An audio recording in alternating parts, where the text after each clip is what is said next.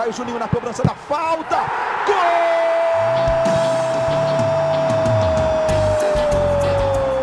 Está entrando no ar o podcast. Sabe de quem? Do Vasco! Do Vascão da Gama, do Gigante da Colina. É o GE Vasco.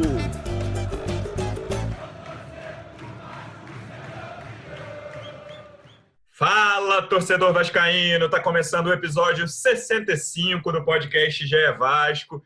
Eu sou o Luciano Melo. Hoje tem muito assunto depois da primeira derrota do time sob o comando do Ramon. Para falar bastante sobre isso e do que vem por aí, estou recebendo aqui um dos setoristas de Vasco do GE. Como é que você está, Hector Verlang? E aí, Luciano, tudo bem? Tudo tranquilo, tô bem. Tamo aí. Cara, eu fui fazer a conta, Hector. O último episódio de podcast do Vasco depois de uma derrota foi o 39. A gente está no 65 agora. Que fase, hein? Não, que fase boa, né? Muita coisa aconteceu, É, né? Muito tempo, muito tempo sem jogos. E essa ótima arrancada do Ramon interrompida por uma atuação muito fraca, né, Hector? A gente conversava bastante depois do jogo, no sábado à noite. O elenco do Vasco, assim, talvez seja uma, uma volta à realidade, assim, do torcedor mais otimista. Acho que nem todos os torcedores estavam tão otimistas assim, depois daquele ótimo início. Mas muita gente falando em briga pelo título, coisas desse tipo. E o Vasco ainda tem um time titular bom, mas falta elenco para competições tão longas, né? nem só uma. Né? O Vasco ainda vai disputar a Copa do Brasil Sul-Americana, além do brasileiro até fevereiro. É, então, eu tava, tava te ouvindo aí, é, tu fez uma expressão, volta à realidade. Eu não sei, cara, eu tenho dúvidas. Qual é a realidade? É, ou será que não se criou uma expectativa grande em função do bom trabalho, bom início do trabalho do Ramon, bom início no Campeonato Brasileiro, a classificação na Copa do Brasil, e aí quando veio a derrota, essa expectativa que estava lá em cima baixou um pouquinho. Então, eu vou falar, Eu acho eu que vou, não vou tem muita minha, a minha É, então, eu acho que expectativa. não tem muita certeza, assim, sabe? A minha expectativa-. Antes da estreia do Vasco no Brasileiro, Ramon com dois jogos Era só. a pior possível, dois né? Pessimista. Não, assim, eu sou pessimista com a vida, com o mundo, com o trabalho, com tudo. Mas a minha expectativa diante daquele cenário era que o Vasco lutaria contra o rebaixamento antes do brasileiro começar. O Vasco, sim, se eu tivesse que apostar, eu diria que o Vasco não cairia, mas que ficaria ali entre 15º, 14º, por ali. Era a minha expectativa se eu tivesse que apostar um dinheiro antes da primeira rodada. Hoje, eu já acho que não é esse o panorama acho que o Vasco consegue fazer um campeonato tranquilo em relação ao rebaixamento. O Vasco já tem, lembrando, 10 pontos dos 45 necessários, já fez 20% aí. É, mas o que- meu ponto é, na semana passada, principalmente depois da classificação na Copa do Brasil, que, que teve o, o empate com o Grêmio, que nem foi tão bom assim, mas foi um jogo seguro contra um time muito forte. Na quinta e na sexta tinha torcedor muito empolgado. Claro que não são todos, tá? muito provavelmente tem um ouvinte aqui que estava com o pé no chão pra caramba, mas a gente tira termômetro das pessoas que a gente conhece, de redes sociais, de grupos de WhatsApp. E tinha torcedor muito empolgado falando até em título brasileiro. É, eu achei curioso que nos bastidores que o Vasco divulgou da vitória sobre o Goiás, o Castanho e o Felipe Bastos falam sobre isso. né? cara, a gente está brigando por título, seja da Copa do Brasil, seja do brasileiro. Claro que era um jeito ali de, né, de levantar o time, né? eles não cravaram, vamos ser campeões ali. Mas é um, o discurso do Vasco, até internamente, pe- pelo menos no que, se no que foi passado para a gente em vídeo, era falando em títulos, ou disputa de títulos. E hoje, assim, eu achei a atuação muito fraca, Hector, contra o Fluminense. Tem várias coisas para a gente explicar, a gente vai falar sobre isso. Mas o Fluminense, que é um time arrumado, mas não é um favorito a título também. É, o Dodge e o Yuri não são jogadores consagrados, mas o Dodge foi o melhor em campo no clássico. Os, os consagrados entraram no fim, participaram do segundo gol, mas são jogadores que já passaram da, da melhor fase deles. E o Vasco conseguiu jogar talvez 20 minutos ali no primeiro tempo, de equilíbrio no meio do primeiro tempo, 15 minutos. O resto o Vasco não conseguiu. Assim, foi um jogo que a produção ofensiva do Vasco ficou muito claro como essa parte ainda deixa a desejar. É, então, eu mantenho a minha, minha visão, eu entendi o teu, tua linha de raciocínio. Qual era a sua expectativa? Fala aí. Minha expectativa para o Vasco, Antes do Brasile... antes da estreia e agora? antes da estreia, meio para baixo da tabela, com o risco de uh, fazer um campeonato só para não ser rebaixado. Mas aí é que assim não dá para analisar só pelo Vasco, ou só pelo Flamengo, ou só pelo Fluminense, pelo Botafogo. Uhum. Tem que analisar o time e o campeonato e os adversários que ele vai enfrentar. Claro. Então, eu achava que ia ser do meio para baixo e dependendo se a coisa não, não melhorasse, uh, permanência para a Série A. Como o trabalho do Ramon para mim está no início muito bom e o nível do campeonato para mim é baixo, muito baixo, acho que está inferior a, a, outros anos, por exemplo, inferior ao do ano passado. Eu acho que o Vasco, se conseguir, uh, se o Ramon conseguir fazer ajustes, se o Vasco não perder jogadores e conseguir agregar uma, duas peças, o Vasco tem condições de brigar em cima, inclusive. Tu, tu vai discordar de mim, já sei, já, já fez uma cara aí. E, inclusive de brigar pelo G6. Se vai conseguir, eu não sei, mas ele vai até segundo hoje. Não, não, eu não acho um absurdo, não. Não acho um absurdo, não. Acho pouco provável, mas não acho um absurdo diante do é. campeonato. Eu até comentei aqui no início, é, acho que depois da primeira rodada, eu, eu boto numa prateleira acima dos outros times hoje o Flamengo e o Atlético Mineiro só. E o Flamengo começou do jeito que começou, o Atlético também teve duas derrotas ali, uma para o Botafogo e tal, depois para o Inter.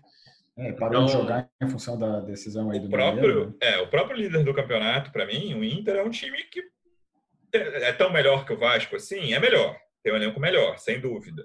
Mas, assim, o melhor jogador do campeonato nessas seis rodadas se chama Thiago Galhardo, né? O torcedor do Vasco conhece bem. Exatamente, é o melhor jogador. Assim, vamos repetindo essa frase: Thiago Galhardo é o melhor jogador do Campeonato Brasileiro até agora. Mas isso, isso, aí, isso aí é opinião tua, né? Você, tem, você acha que. Acho que é indiscutível, cara. Você acha que não? Ah, eu não sei, cara. Até agora, é, cara. É... É, eu nunca vi tanto jogo quanto eu tenho visto nesse brasileiro por causa dessa quarentena que a gente fica em casa. É, eu vi o Atlético Goianiense Ceará ontem. O que você imaginar, eu tô vendo aqui em casa. Tá eu, acho, então, eu acho segundo difícil. Luciano, segundo Luciano Melo, Thiago Galhardo é o melhor jogador do Campeonato Brasileiro. É, eu, é, é a minha opinião e não aceito discordância, estou brincando. e, cara, não acho absurdo o Vasco lutar por G6, voltando ao assunto desse podcast. Mas, assim, não vai, não tem jogo simples, cara. Assim, não, não tem. O que eu acho que esse, esse Vasco pode ter, e eu quero, tô muito curioso para ver esse, esse jogo de quarta-feira contra o Santos lá que é uma coisa que o Luxemburgo deu no ano passado, que era assim, o Vasco, durante muitos anos, quando jogou a Série A, quase sempre, fora os três anos B, tinha muito jogo que você olhava e falava, esse jogo o Vasco vai perder. Contra uns, pelo menos uns nove times fora de casa aí, qualquer jogo desses, você falava, esse jogo é derrota. O que viesse era lucro, às vezes vinha um ponto e por milagre vinha, vinha uma vitória. No ano passado, depois que o Luxemburgo chegou, depois daquele início tétrico, que começou com isso, tipo o Santos, que foi aquela goleada, o jogo do Sidão, craque do jogo, todo torcedor vascaíno foi para aquele jogo dizendo vai perder e tomou goleada. O Atlético Paranaense na primeira rodada na Baixada do ano passado, o, o, quase todo torcedor vascaíno imaginava que ia perder e tomou goleada. Essa era, esse era o panorama de, de vários desses jogos do Vasco nos últimos anos. Depois que o Luxemburgo chegou, não. Inclusive os jogos que o Vasco perdeu, eu lembro, por exemplo, do Corinthians no, na Arena Corinthians, que, cara, foi 1 a 0 mas assim, era jogo que teve polêmica de arbitragem, de gol anulado. É, o jogo do Grêmio lá, 2 a 1 que teve um lance muito parecido com esse, com esse gol anulado do Botafogo agora contra o Inter, que foi um gol anulado Sim. do Vasco, muito no início da jogada. O gol do Pikachu, né? Exatamente. E o, e o, Grêmio tomou, o Vasco tomou a virada do Grêmio com os gols do PP no fim. Mesmo jogos em, em que, o, que o Vasco perdeu, esses mais difíceis, o Vasco brigou e o Vasco fez resultado por pouco. O Cruzeiro fora, o Pikachu perdeu um pênalti. Enfim, é... eu, quero, eu quero ver como vai ser isso esse ano, sabe? Porque os jogos. O Vasco vai sofrer contra todo mundo, assim. Não tem. O, o jogo do Ceará, 3 a 0 Cara, o Vasco tem, teve sete finalizações o jogo inteiro, sabe? Então, é, o placar não, não diz o que foi o jogo, né? É, eu quero ver. Vencer, mas o 3x0 pode ser enganoso. Se o Vasco vai conseguir fazer jogo duro nesses jogos mais difíceis do campeonato. O de quarta-feira é um deles, com certeza, no papel. O Santos era para ter ganhado do Flamengo ontem. Então, eu tô curioso para isso, porque se conseguir fazer jogo duro contra esses times mais fortes do campeonato, aumenta a chance dessa briga de Por G6 que você, na qual você acredita. E, enfim, o meu ponto principal é que não dá para ter certeza de nada. Eu acho que qualquer avaliação definitiva vai estar tá, é, com uma chance muito grande de, de erro, porque está tudo muito no início. Acho que a pandemia é, é um elemento é, novo, não só na, nas nossas vidas, mas também no campeonato, porque é, é só ver aí, toda hora tem alguém com Covid que vira desfalque. O Vasco mesmo está sofrendo com isso. O Vasco mesmo, né? É, a, o desgaste físico é muito maior, o, as, as lesões acontecem, ocorrem com mais frequência. Então, enfim, eu acho que não dá para ter certeza do que, que vai acontecer. Eu acho que o Vasco deu boa, boa amostra, mas precisa superar eh, esses percalços de, de, baixas que no jogo contra o Fluminense já mostrou o quão curto é o elenco, o quão poucas são as opções do Ramon e às vezes com pouca opção é, não tem muito o que fazer e erra. E quando erra, é difícil corrigir esse erro, né? A gente pode começar a falar já do jogo, não sei o que. Claro, já falamos muito aqui de outras coisas. Que, que o, o, Luciano vai conduzir aí, é, mas o, a maneira que o Ramon pensou o jogo, planejou o jogo, formou o time, não deu certo. Né? Não deu certo. Não. Basicamente, sem o, sem o Andrei, que é talvez o melhor jogador do Vasco, mais regular, no ano. É difícil fazer isso porque o Cano tem muito gol, né? Mas, mas enfim, é, eu acho que o jogador mais regular é o, é o André. Sem o André e sem o, e sem o Bruno Gomes, o Vasco não tem saída de bola, cara. O, o Ramon tentou botar o Felipe Bastos a fazer isso com o Carlinhos, não deu certo. E acho não. que o Ramon demorou muito para mexer nisso. Muito. Então, esse é o meu ponto. Eu acho o André hoje o jogador mais importante do time porque a bola passa muito por ele, ele tem uma responsabilidade muito grande, ainda que o Cano seja o cara que faz gols, o cara que dá pontos ao Vasco, já deu classificações ao Vasco, tanto na Copa do Brasil quanto na Sul-Americana. Mas se tivesse que escolher um jogador hoje mais importante do Vasco, é o André, e eu falava isso antes desse jogo, não é por, por como ficou, porque ficou muito claro, claro a importância dele na ausência, né? É, meu ponto com você é que a gente tende a discordar, eu acho que a gente já conversou sobre isso no privado, o que o Ramon poderia fazer? Assim, eu, tenho, eu acho que pelo, pelo que eu estou sentindo, eu peguei, pego um pouco mais leve com o Ramon em relação ao jogo de sábado do que a média do torcedor. Você, o que você está dizendo? O que, que você acha que o Ramon podia ter feito diferente no jogo de sábado com o que ele tinha à disposição? Ah, aí, aí é difícil, porque o que ele poderia ter feito, que o jogo diferente, é ter começado é, com o Juninho, mas eu acho que ele fez certo em não começar, porque o Juninho está voltando depois de muito tempo é, afastado. Então, não, não seria é, correto começar com o Juninho, até por uma questão de, de hierarquia dentro do elenco, né? E de ritmo Juninho, também, né? Além disso, é, você está falando. É, eu ia, eu ia chegar lá. É, Perdão. De, de... é um debochado, né? é, de, de, de, hierarquia, tipo, o cara fica muito tempo fora, volta e já, já, já começa. Enfim, o Juninho tem, tem futuro, mas não é nenhum cara que mereça um tratamento, por enquanto, de maneira diferenciada. É, então, eu acho que ele não tinha muito o que fazer, era, era isso, é, mas quando não dá certo, eu acho que ele deveria ter, ter mudado uh, no, no, intervalo, como ele mudou, só que aí ele, ele botou o Juninho no lugar do Parede, ele não desfez ali os dois volantes que, que não estavam dando certo, o Bastos e o Carlinhos, né? O meu, o meu ponto é, ele não, ele não tinha muita coisa para fazer diferente? Não, não tinha, mas quando ele fez uma substituição, ele não desfez o que estava dando errado, ele tentou dar uma adaptada. Eu vejo assim, é, Mas, é tudo, tudo questão de opinião, entendeu? É, a minha ressalva a. A opinião, às vezes, é, é subjetivo, né? Claro, não tem certo. Depois, né? Não tem certo e errado aqui, cara. É, a minha ressalva que você falou é o Parede, na minha cabeça, foi o pior jogador do Vasco no primeiro tempo. É, Concordo. o Vasco teve algumas saídas ali entre aqueles 15 e 30 do primeiro tempo ali, foi o melhor momento do Vasco no jogo. E quando a bola chegou no parede, não teve sequência. O Thales fez um bom jogo, a gente vai falar sobre ele, passando quase sempre pelo Calegari, o jovem lateral direito do Fluminense. E eu acho que o Parede merecia sair ali. Eu concordo tá, com o teu Agora ponto. eu vou te interromper. Só que aí logo depois ele põe o PEC para tentar fazer a mesma função que o Parede, de jogar lá pelo lado. Ele tirou o cara que estava mal, ok, mas ele entendeu que o time precisava de alguém para fazer aquela função lá. Não, ele chegou a botar o Benítez, né? O Benítez tem se alternado entre é, mas... o meio e a ponta, né? Já, desde o início do trabalho do Ramon, o Benítez, tá, o Benítez já fez a direita, já fez a esquerda e já fez esse terceiro homem do meio. Então, não é uma coisa absurda botar o Benítez ali. Não, não é, não é. Eu só tô. É que tu me perguntou o que, que ele poderia fazer de diferente. Realmente, ele não tinha muitas opções. O meu único ponto é que ele, quando fez uma troca, ele não desfez o que, na minha visão, não estava dando certo. Ele insistiu muito em algo que estava se revelando que não, não ia dar certo. Esse é o único ponto, é a única ressalva. Enfim, a, minha, é, a questão são as opções, né, cara? Porque eu teria tirado o Parede e o Bastos no intervalo.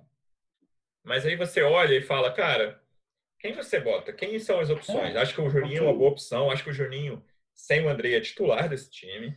É, a gente até acho, podemos botar em jogo, até se ele é titular sem, com o time completo. Sem o André, o titular é o Bruno Gomes.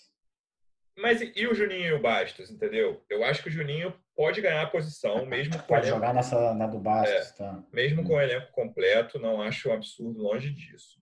Mas e o resto das opções, cara, é o que você falou, o PEC, cara, o PEC não mostrou condições até agora, né? Não vamos pular etapas com garotos, mas o PEC não mostrou condição ainda no time profissional. Ele é um cara que veio badalado da base, chegou, tinha bons momentos na base, eu lembro de uma assistência dele para o Marrone contra o Bahia. É tudo que eu lembro dele no profissional, do Vasco, na reta final do ano é, passado. O, comparativo dele com outros meninos que subiram da base, é, ele está bem atrás, né?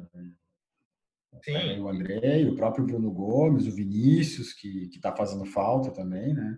E aí a outra opção ofensiva era o Bruno César, que é o contrário dessa coisa do garoto, né? É um cara que entra num, num, outro ritmo no jogo. Ele tem um bom passe, participou do, da jogada do gol ali numa tabela, que o goleiro chutou fraco, o goleiro defendeu. Mas, cara, é, é, outro ritmo com o Bruno César. O time perde muita agilidade. Eu tenho dúvida em que, sobre o que ele vai fazer na quarta. Fala-se que o Bruno César pode ser titular, mas acho que é um, é um freio de mão nesse ritmo de jogo do Vasco ali, de trocar passe com rapidez, tentar sair rápido tenho, tenho dúvidas se o Bruno César se encaixa. Te entendo. O Bruno César, Bastos, é, fica, fica um time, um, um, setor ali de meio de campo, que é o principal setor do, de um time, muito com pouca movimentação, né? Concordo. Sim. Mas, mas é, o Bruno César, quando entrou, se não mudou o jogo e se não fez o Vasco subir de produção, ele deu algo ao time que estava em falta ali ele qualificou o passe, ele conseguiu fazer aproximações, tanto que numa aproximação com o Benítez fazem, eles fazem a tabela que acaba originando o gol do Thales, coisa que o Vasco não tinha feito em quase todo o jogo até então. Eu acho que ele entrou relativamente bem, deu a sua contribuição. Será que se ele entrasse antes ele poderia ter feito mais? Não sei, não tenho bola de cristal, é, mas... É, assim, a gente está falando de uma produção ofensiva tão baixa antes dele entrar, né, que que ele melhorou, assim, na minha cabeça é indiscutível que o Bruno César melhorou o Vasco mas, contra o Fluminense, mas a gente precisa pensar nas soluções que o Ramon pode encontrar daqui para frente, sabe? Soluções principalmente ofensivas. Eu acho que o setor defensivo do Vasco está relativamente resolvido, a não ser que um zagueiro se machuque por muito tempo ou seja vendido, no caso do Ricardo, Castanho é difícil ser vendido pela idade. É... o Henrique, sim, né, com toda acho que é o grande mérito do Ramon é tornar um ponto fraco do Vasco um ponto, não vou dizer que é ponto forte, mas um ponto completamente aceitável e tende a ser ponto forte pela marcação que o Henrique tem conseguido fazer.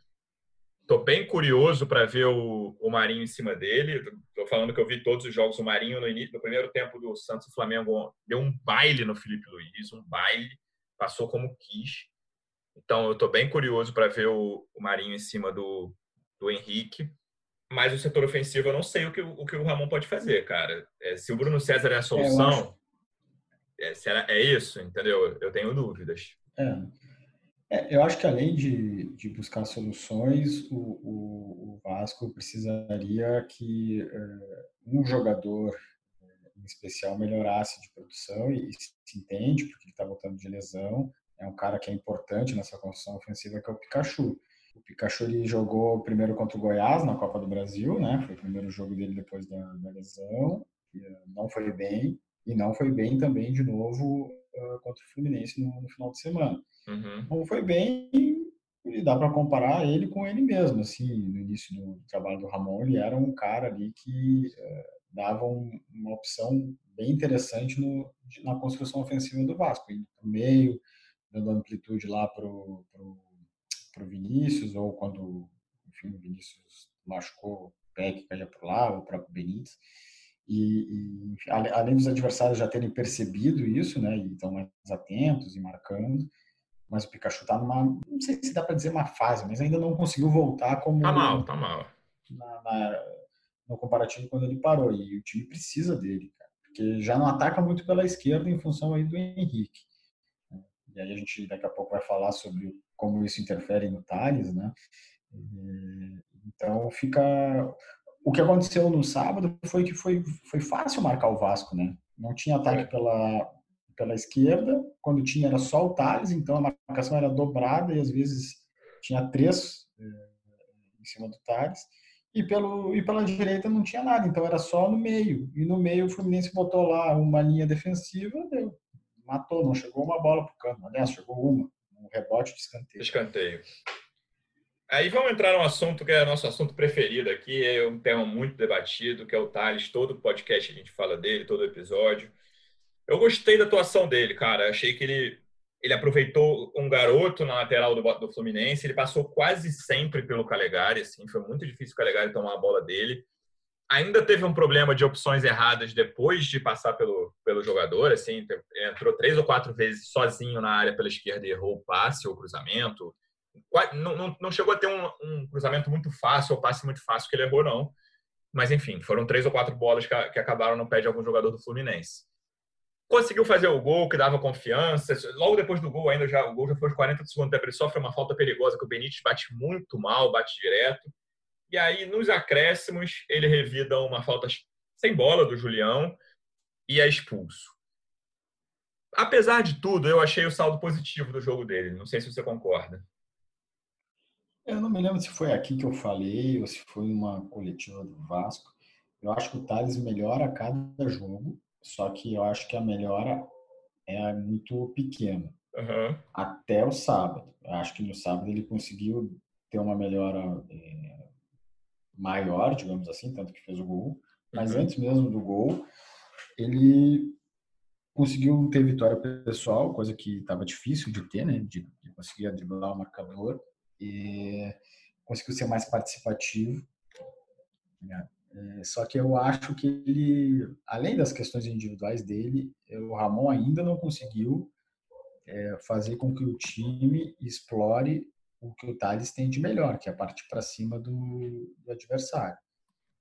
Normalmente, quando ele pega a bola, como o Henrique não sobe, normalmente ele está sozinho. É difícil, demora para alguém chegar para se aproximar ou, ou demora, ou, o Vasco não tem uma construção que consiga é, envolver o adversário para lançar o Thales numa situação melhor de, de mano com o marcador, ou para explorar a velocidade, a condução de bola boa que ele tem. Então, é, é, tanto que se for ver, na maioria das vezes que ele pegou a bola, tinha a marcação dobrada. Era, foi raríssimo. Assim, Dois ou três, estar, né? Marcando é, esse ele chegava foi, foi, é, foi raríssimo de ver ele no, no mando. Quando, quando ficou no mando, ele passou por cima do, do Calegari. É, então, assim, eu acho que melhorou individualmente, mas acho que coletivamente o, o, o, Vasco precisa criar situações para ajudar o Thales. Não dá para também dar a bola para ele, ó, oh, meu, te vira aí. Não é assim, né? E, e aí sim, fez o gol, acho que acho, é, quando ele fez o gol eu pensei, pô, agora vai. Agora ele vai ganhar uma confiança e tudo. E aí aconteceu a, a bobagem lá que ele fez. Perdeu a cabeça, revidou. E... Ramon falou depois na coletiva que ia conversar com ele. O Castan comentou, pô, ele não deveria ter feito tudo, não sei o quê, mas, pô, apanhou o jogo inteiro. Eu fui ver o número de faltas, ele realmente foi o jogador do Vasco que mais sofreu faltas. E enfim, acontece, não deveria, mas acontece. O, eu falei do Benítez aqui, no, na falta que ele bateu mal, nos 45 do segundo tempo. Eu achei que o jogo ficou. A, ação ofensiva do Vasco, como a gente estava falando, ficou muito sobrecarregada nele. Ele nem Sim. foi dos que jogaram pior, assim, no, no, sábado, mas eu achei que ele tomou muita decisão errada, assim. Fora essa falta que ele devia ter botado na área, ele bateu direto. É, ele participa do gol, né? Ele dá o passe para o Bruno, Bruno César chutar. Não foi, não foi péssimo, mas ainda achei que foi um cara. Mas assim, ele estava muito sobrecarregado. Então é normal que um cara tome, né? Que ele precisa tomar 30 decisões importantes com a bola no pé e erre, sei lá, 7, 8, que eu achei que ele errou bastante decisão. É, bastante tomada de decisão, né? Nem execução. Em, te, em tese, quanto mais tenta, mais a chance tem de errar, né? Pois é. Então, achei que ele ficou muito sobrecarregado. E eu queria entrar em outro tema que, que a gente fala bastante aqui, a torcida pega no pé, que é o Felipe Bastos. É, eu achei, Hector, e aí eu estou na minoria, acho que a torcida do Vasco vai achar que eu estou na minoria, que houve um exagero em relação à atuação dele, assim, porque na minha cabeça, o Vasco perdeu para o Fluminense essencialmente pela falta de produção ofensiva. É, no, o primeiro gol tem um escorregão do, do Ricardo, tem um, um, pé do Bastos que há quem diga, até acho que é um, é, justo dizer que ele podia ter ganhado aquele. Acho que ele ficou com medo de fazer o pênalti, a bola sobra, mas assim, o cara, o Dodge acerta um chute absurdo, entendeu? Não dá para botar muito na conta. E o segundo, eu acho uma bola defensável para o Fernando Miguel. Dito isso, o Vasco foi um time assim que não chegava, que não, não fazia cócegas num goleiro. É, é, esse é outro ponto. O goleiro voltando depois de muito tempo sem jogar, ele não foi muito firme, por exemplo, no gol do Vasco, sabe? Talvez ele pudesse espalmar mais para o lado e a bola espalmou no pé do Thales. Então, era, uma, era um jogo para o Vasco tentar, para o Vasco arriscar. O próprio o chute como o Fred deu, que é um chute forte, mas que o goleiro deve pegar, na minha opinião, o Vasco não passou nem perto de, de chutar uma bola daquela no gol do Fluminense. E aí fica, esse, fica esse, essa coisa bom em cima do, do Bastos. Ele protagonizou dois lances que chegam a ser engraçados, que viraram vídeos memes aí. Um que é um passe Virou que ele meme. para, olha, e dá no pé do, do Ganso, até se eu não me engano. E o outro é um que ele, que ele é um dos envolvidos, né? Um bate-rebate horroroso perto da linha lateral, sete ou oito toques que começam com uma bola perdida por ele. Aquele lance de futebol de colégio, né? De é. escola. Aí eu jogava, é, meu futebol, o colégio era um pouco melhor. Eu não sei o nível do seu colégio no futebol, é. é... Vai mentir agora? não, eu sou. Eu era, o, de agosto, eu era o pior do time. Mentindo? Eu era o pior do time mas uh, o nível não era tão baixo quanto aqueles 20 segundos ali não, no meu colégio. É. Então, ele protagonizou esses lances, mas eu acho que houve um exagero em relação à cobrança sobre ele. Não sei se você concorda. Eu sempre falo não sei se você concorda, né? Eu acho que qualquer avaliação é, sobre o Bastos é, não vai ser avaliação só daquele jogo. Já se avalia com ele todo o histórico que ele tem, sabe? Uhum. Então, eu acho que ele, vai, ele sempre vai pagar um preço, assim, de, de do passado, sabe? E, mas, assim, eu acho que ele jogou mal. Eu acho que, ele, ele, primeiro de tudo, antes disso, ele jogou numa posição que ele não estava jogando com o Ramon, ele jogou mais recuado, isso precisa ser dito. E ele tinha a missão de fazer a saída de bola, e não fez bem. Uhum. Eu estava tentando abrir aqui as estatísticas que eu quero ver quantos passes que ele, é, que ele errou. Uhum. Sete. Sete passes errados. E o passe, o passe errado, para quem tem a, a, obrigatoriedade de fazer a saída de bola, é muito diferente do passe errado, sei lá, do meio para frente. Aparece mais, é, é numa, numa região do campo que é muito mais perigoso, porque tu pode é, é, perder a bola e acabar gerando um contragolpe com o teu time todo desarrumado, né? Enfim, é, então assim, eu acho que ele tem a questão do contexto dele e tem a questão que ele foi mal, ele foi escalado para fazer uma função que ele não conseguiu fazer, tanto que foi substituído depois. É, mas assim, eu não acho que a derrota do Vasco passe pelo Felipe Bastos. Eu acho que é. tem outras situações que a gente conversou aqui que são mais graves, foi... em especial a o Vasco foi um arame liso, né? Não ameaçou o, Fluminense na maior parte do jogo. Foi bom você ter feito essa ressalva. Assim, eu não quero dizer que o Basto jogou bem e, e produção ofensiva passa sim pela saída de bola do primeiro volante. Isso é indiscutível, como a gente fala do Andrei com frequência aqui.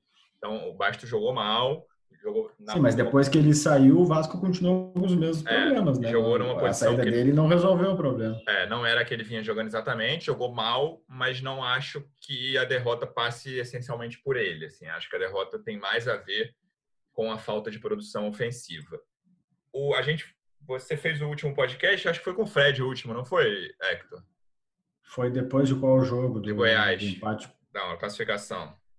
Ah, não, não fiz. Então, a gente... Eu estava meio ausente, eu não, eu não fiz nem o contra o Goiás, nem o pós-Grêmio. A gente elogiou pra caramba o Fernando Miguel e acho que era uma bola defensável é ali, né?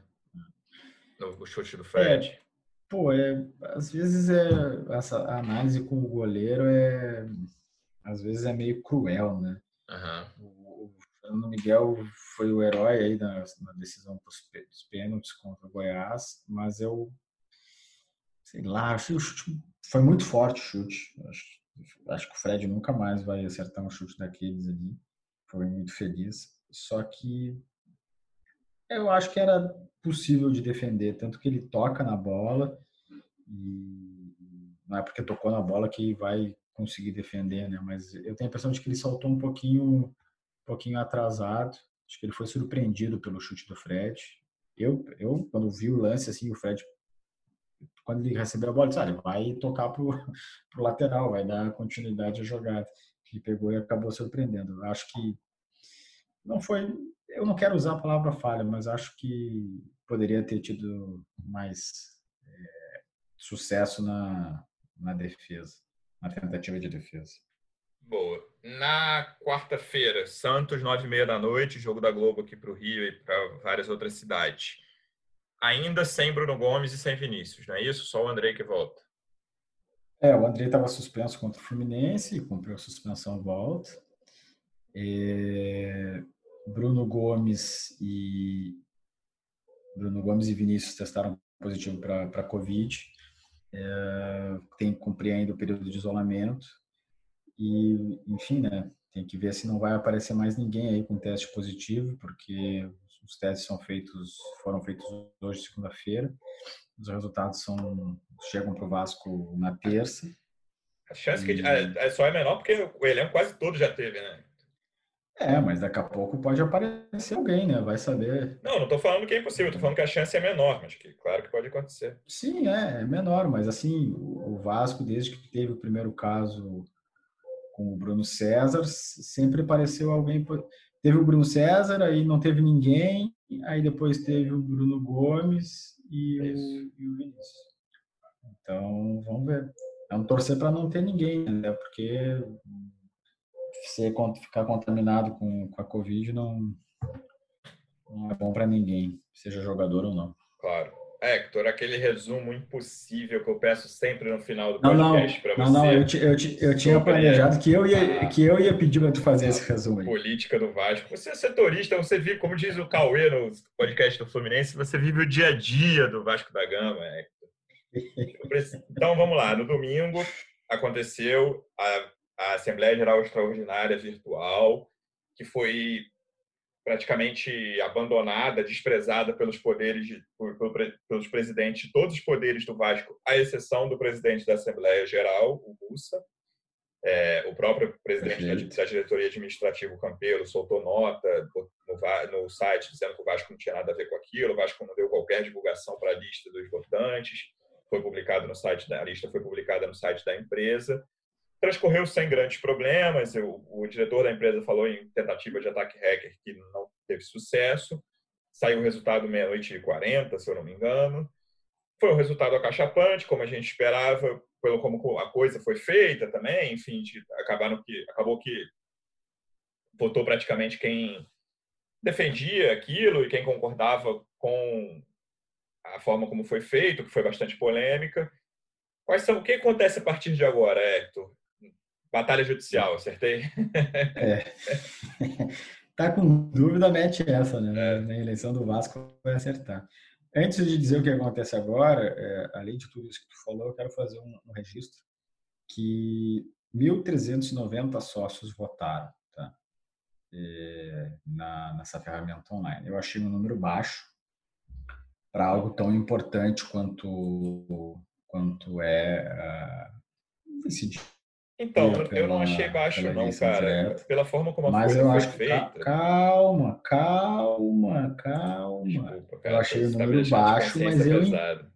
Não, mas eu entendo em função do contexto de, de briga política, de, de, de, de, dúvida, de às vezes falta de informação, do, do clube dizer, ó, oh, não é para ir lá votar, né? Então eu, eu entendo o número, mas eu, é um fato, ele foi baixo. Por que, que foi baixo? Bom, aí a gente explica. É... Quer, quer dar a tua opinião sobre isso? Não, é, meu ponto é, a última eleição do Vasco, que foi uma eleição muito acirrada, na, a parte dos sócios, que acabou não sendo a que decidiu a eleição, teve 5 mil votos. A gente está falando. Contados a urna 7, anulada pela Justiça, foram 4.038 votos. Estou lendo na matéria aqui que eu e Zarco publicamos ontem. É, exatamente. É, a urna 7, acho que chegava a 4.600, se eu não me engano. Eram 4, acho que tem 500 e poucos votos na, na urna 7. Então, vamos botar 4.500. A gente está falando que a Assembleia, não vou dizer clandestina, mas uma Assembleia não divulgada pelo clube, e aqui não, eu não estou nem dizendo quem está certo e quem está errado, assim, eu estou falando o, o Vasco, não só não divulgou, como postou pelo menos duas notas, publicou pelo menos duas notas em seu site oficial dizendo que não reconhecia aquele evento ali daquele domingo. Ah, e pedindo para o sócio não participar. Não, exatamente. O presidente do clube dizendo não participem, os outros poderes todos, Conselho de Beneméritos, Conselho Fiscal, Conselho Deliberativo, publicando notas em conjunto dizendo não participem, isso está tudo errado, isso fere o estatuto, é, os seus dados podem é, enfim, a empresa pode fazer o que quiser com seus dados. Eu achei o um número razoável, assim, achei um número expressivo. Vai lá, vou usar essa palavra. Achei um número expressivo pela circunstância, cara. O que isso quer dizer para a eleição, eu não sei. Ah, basicamente, dois grupos políticos apoiaram a, reação, a realização dessa AGE, que foram a Sempre Vasco, que deve ter o Júlio Brandt como candidato ainda não anunciado, e a Mais Vasco, que tem o, já o Jorge Salgado como candidato. Esses dois, eu acho que tem uma. Eles, na minha cabeça, pensando em novembro, é uma demonstração de força desses dois grupos. É, já, já são tratados como. O Brandt já teve, né, ganhou entre os sócios, tirando a urna 7. É, me parece né, nenhum absurdo dizer que é um dos favoritos para essa eleição. O Salgado é um nome que tem ganhado peso também, aparecido mais nas últimas, nas últimas semanas. Era um cara que não gostava muito de participar da política. É, eu, eu acho uma demonstração de força desses, porque basicamente votou quem está com esses dois grupos. Essa é a verdade. Não dá para fugir dessa realidade. Quem discorda desses dois grupos não, nem entrou no site, nem se cadastrou, não fez nada disso. E isso não quer dizer que esses dois grupos só têm esse número que é 30, um pouquinho mais de 30% dos eleitores da última eleição, né? De quantas pessoas foram realmente a São Januário votar na eleição do, de novembro de 17. Então, eu acho que isso tudo tem que ser colocado na balança. É, acho que existe uma chance considerável de, a justiça anular isso, e aí eu estou muito curioso para saber os próximos passos. Não sei, porque no plantão ah, me, me, lembra aí como é que foi o negócio do plantão de sábado à noite, plantão judiciário. Não, então, o... teve diversas ações que tentaram cancelar a Assembleia Geral Extraordinária, porque no entender das pessoas que fizeram esse pedido, ela foi convocada eh, de maneira equivocada, sem cumprir o que determina o estatuto do clube, eh, enfim, toda aquela discussão de se vai ser via reforma do estatuto ou não. É, o fato é que a justiça reconheceu que o moço estava correto no rito para fazer essa convocação, tanto que uh, não acatou nenhum desses pedidos de cancelamento. No, no, no sábado, porém, é, um último pedido de dois sócios do clube, é, o desembarga, desembargador plantonista, uhum. é, não cancelou, mas fez uma ressalva de que o resultado uh, não teria efeito, ou seja, o resultado até, está sob né? júdice, uhum. até que o mérito do caso seja uh, analisado. Isso não tem prazo para correr. Uh, algumas pessoas entendem que essa que não que não passa dessa semana, pode ser terça, quarta. E, e aí o que, que vai ser decidido Ninguém sabe, porque não tem como prever uma decisão judicial. As opiniões estão, estão divididas da mesma maneira que estavam antes dela acontecer. O lado do, do moço e desses dois grupos aí que tu estava falando, entendem que não tem motivos para cancelar e quem está do outro lado entende que tem todos os motivos e mais um pouco para cancelar, porque a coisa não foi feita dentro das regras estabelecidas pelo estatuto. É, a gente vai ter que aguardar e isso certamente vai ter reflexo uh, não só na AGE, quanto no processo de escolha do novo presidente do clube. É, digamos que a justiça valide o resultado. Né? Vai lá analisar quando o Musta é, se manifestar no processo, uhum. quando os outros se manifestarem também. Digamos que a justiça. É, ok, valeu. Então, beleza. Aí tem todo o processo burocrático para fazer a mudança do estatuto. Vai ter que, que redigir eh, a parte ali que fala da eleição, vai ter que registrar em cartório, isso vai ter que ser feito uma ata, enfim, uma burocracia que leva alguns dias, mas que tem, eh, vai tem que ser feita para aí sim é, para aí sim ter validade. E outra, né? Eu comecei a fazer a cobertura do Vasco esse ano, janeiro mas eu já, já aprendi, não só agora, mas assim, ali em fevereiro eu já, já tinha visto que qualquer previsão que é feita pode ter uma surpresa. Daqui a pouco, puf, aparece assim, chega um arquivinho PDF no WhatsApp, ó, processo, decisão judicial. Daqui a pouco alguém tem algum outro argumento, daqui a pouco alguém tem uma outra, uma outra ideia, uma outra é, posição para tentar eh, alcançar o que entende ser o certo. Vai apresentar um pedido para cancelar sobre o argumento que até agora ninguém usou, sabe? Uhum. E aí pode acontecer. É, a política do Vasco, amigo, tudo pode acontecer. A coisa mais batida do mundo, mas eu vou fechar o podcast com essa frase. Hector, queria te agradecer. Vamos ver se na quinta-feira a gente volta com um episódio para falar de vitória, como foi nas últimas semanas. Obrigado. Valeu, um abraço. Só chamar que estamos à disposição. Valeu, torcida Vascaína. Obrigado pela audiência. Na quinta-feira a gente volta. Um abraço.